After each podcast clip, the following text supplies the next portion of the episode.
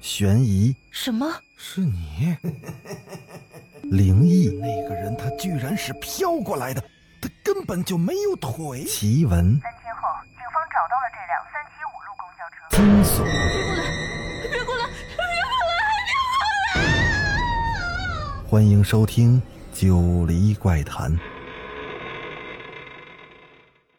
Hello，各位听友，大家晚上好，我是主播九黎香柳。咱们今儿啊，接着来讲故事《亡灵审判》。上回说到哪儿呢？上回说到，眼见事情往更不可思议的方向发展，一同道出了一个隐情来，使整个事情明朗起来。其实，那天我之所以会突然想到，或许我老公会被埋在地里，是因为当时王成发来了一个短信，短信上写着。你的宝贝老公现在正躺在地里的棺材中呢，你赶紧去救他吧。但我想现在已经为时过晚，他可能已经死翘翘了。真是恶有恶报，作茧自缚。王成忽略了一点，他自己其实也是那个游戏的参与者。他的短信里带有“棺材”等忌讳字眼，而且遭到地下亡灵的报复，自己成了王维的替换品，被活埋致死。孙玉给出了一个骇人听闻的解释：亡魂显灵，救了该救的，杀了该死的，这难道就是真相吗？不，诡异事件还在继续。几天后的夜里，孙玉失眠了，辗转反侧中，他看见杨迅接了个电话。哦，哦，好的。我我会去的。杨迅的声音十分的颤抖和慌张。孙玉纳闷了，杨迅这是怎么了？怎么跟见了鬼似的？杨迅穿上了衣服，下了床，看样子是要出门。哎，杨迅，这么晚了，你要去哪儿啊？孙玉叫住了杨迅。回来了，回来了，他回来找我了，他他约我出去见面。杨旭魂不守舍的一遍遍的重复着这句话：“谁啊？谁回来了？”啊，是是陈菲儿。孙玉的心里一颤。陈菲儿，之前是个让他们谈之色变的名字。她是杨迅一年前的女友，因为他在外校上学，所以他俩平时见面甚少。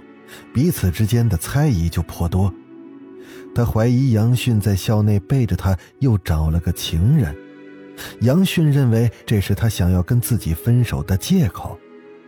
他终于受不了他了，一天他在电话里对着他大吼：“好，我告诉你，我就是背着你找了情人了。你想跟我分手，你就早点说；不爱我，你就早点滚，别找借口把责任推我身上。”我不会和你分手，我会为你去死陈菲儿的声音突然变了：“你背叛我，我变成厉鬼也不会放过你。”陈菲儿是个孤儿，从小就缺少安全感，想来是行事过激。他挂掉电话后，趁着宿舍无人，就上吊自尽了。孙玉记得陈菲儿死后，杨迅不安了很久，嘴里还时常的念叨着：“呃呃。”他会回来找我，他会回来找我的，他会回来找我的。孙玉当时还安慰他：“你并没有背叛过他，怕什么呀？”我，我骗了他。他猜的没错，我在校内的确有个秘密情人。孙玉明白了，原来杨迅的心里有鬼。他约你去哪儿见面？孙玉问杨迅。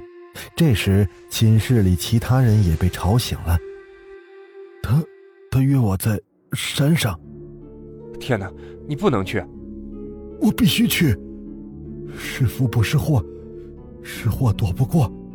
我不去，他也会找上门的。杨迅就像着了魔，根本就拉不住，执意的下了楼。孙玉指了指刘瑞和王维：“我去跟着王迅，你们去找传达室的大爷和保安帮忙。”说完后，就匆匆的朝外跑去。刚跑出校园宿舍区，他就接到了王维打来的电话：“孙玉，孙玉吓了一跳，他赶紧往回跑。当来到传达室前，他顿时傻了眼。传达室里，保安的头下垂着，站在床边是一动不动。任凭孙玉等人如何拍打窗户和门，他们就是保持着原有的怪异姿势，就像是石化了一般。报警！刘瑞拿起手机拨打了幺幺零，可发现没有信号。该死，这是怎么回事？这肯定是亡魂在作祟。王维低声的说着。我们得赶紧去山上找杨迅，我差点忘了他还在山上。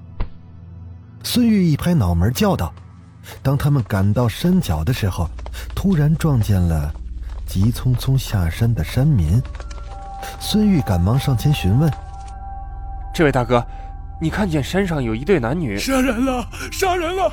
死人出关杀人了！死人出关？难道真的是亡魂作祟？”那么，亡魂这次杀的又是谁呢？还有人玩了幻尸游戏。事不宜迟，他们加快了上山的脚步，来到无主墓前，连个人影都没有。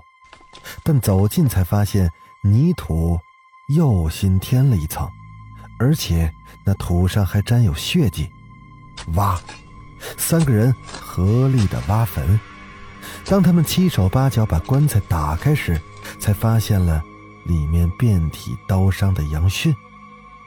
当把杨迅抬出棺材后，在场的所有人都惊呆了。那棺材底下还躺着伊童，他满身血红，手执尖刀，正在对着所有人鬼笑。王维抱着伊童在坟边大哭特哭：“童童，童童！”我不是说了吗？我们失去了机会可以再等。你你为什么要着急进棺材，还要背个杀人的罪名？一童面无表情的说：“他该死，该死，他背叛了我。”王维一把推开伊童：“不，不，这这不是伊童，这是陈菲儿附了他的体了。”此话怎讲？陈菲儿附了伊童的体，你怎么能确定？王维说出了一段孙玉和刘瑞都不曾知道，也不敢相信的事儿。一童有严重的肺纤维病，没钱医治，时日无多了。我之前了解了一个民间奇术，说是吸入死人阴气可以清肺，不知道真假。但是为了一童。我愿意冒险试试，可上哪去找阴气呢？王成的幻尸游戏让我眼前一亮。土葬后，死人躺在密闭的棺材里，阴气会散不出去，应该是个吸阴气的好地方。那天我其实没吃安眠药，只是乔装昏迷。王成抬着装着我的棺材走了一段，忽然就停住了，然后他把棺材打开，将我搬了出来。我眯起眼睛。看见他们已经挖开了一座坟，打开坟里的棺材，我心里暗骂：这厮没按套路出牌，他是想把我藏进一座原有的坟墓里，这分明就是想置我于死地。我正在想怎么脱身，我就看见了惊人的一幕：那棺材里跳出来一个脸上生疮、奇丑无比的白衣女人，她掐住了王成的脖子，直到他不再挣扎。然后，也就是一转眼的功夫，那女人就消失不见了。我过去把王成埋好，然后对一童说了我的计划。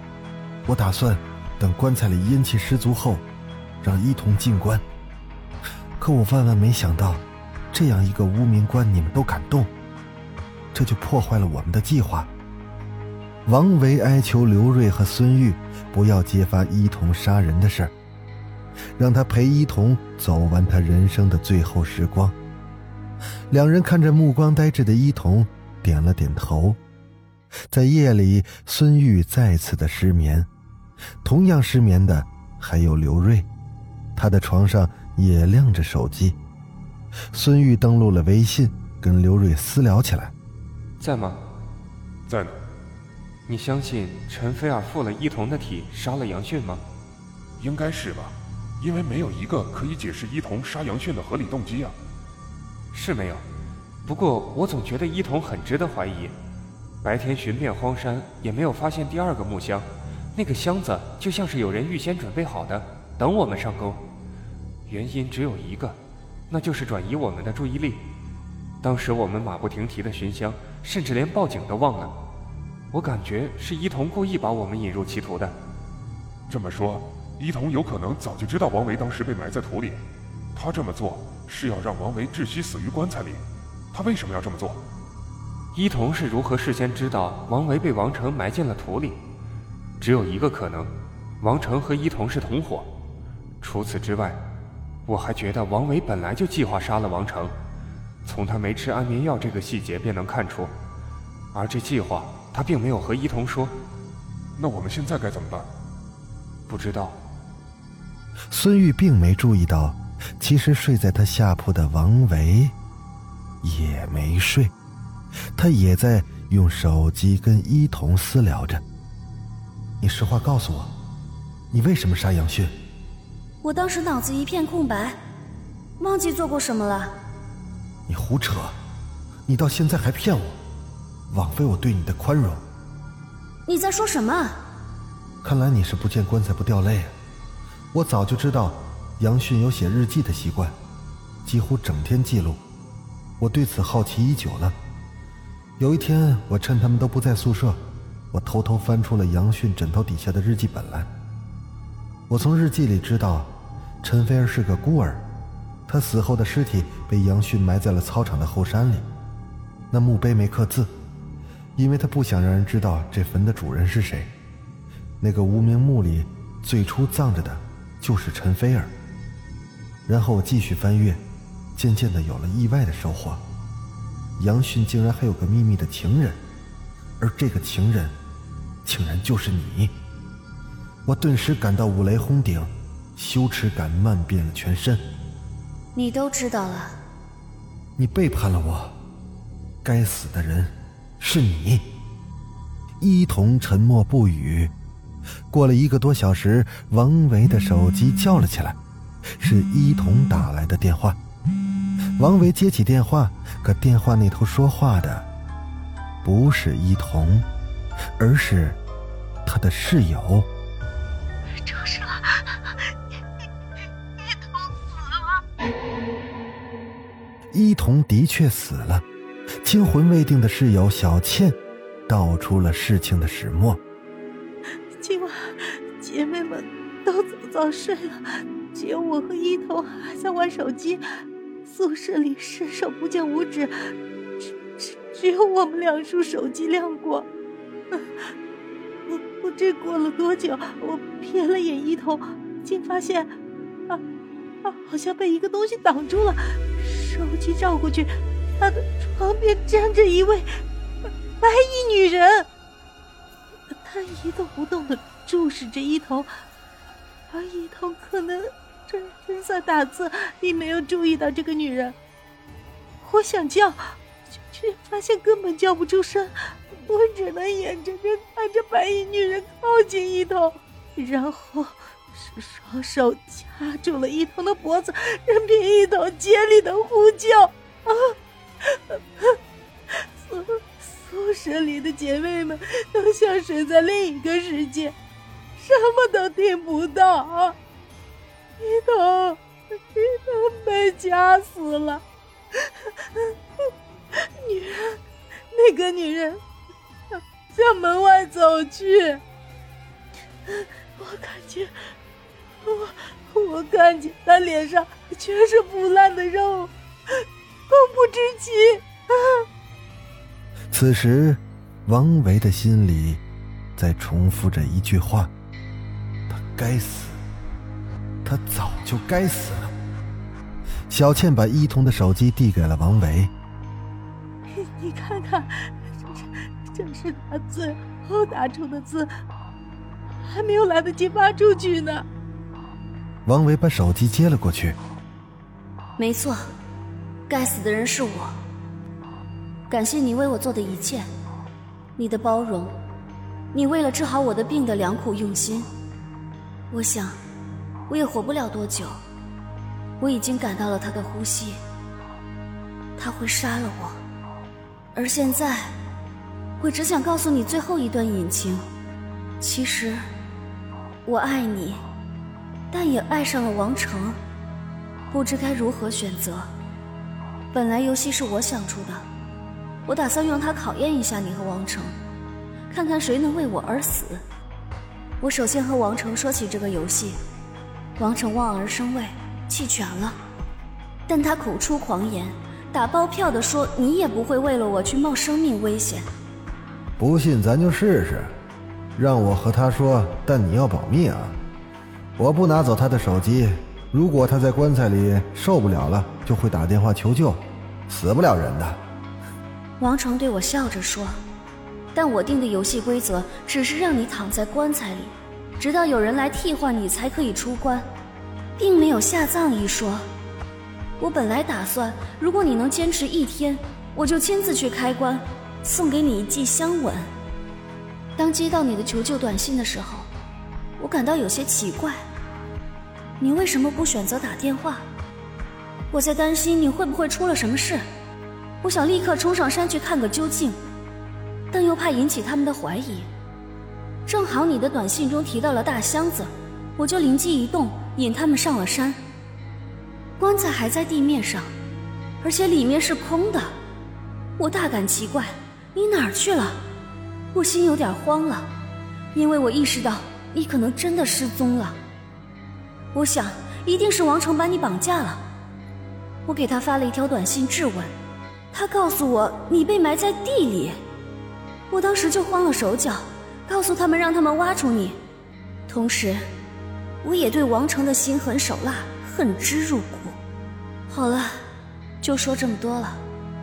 我终于知道，人在做，天在看。道德上的罪恐怕是要警察来评判，而爱情上的背叛和欺骗，则需要亡魂来审判。最后，我想对你说一句：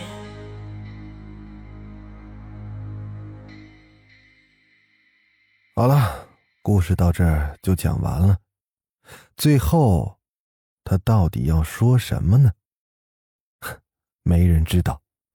好了，今天的怪谈就讲到这儿，我们下个故事再见。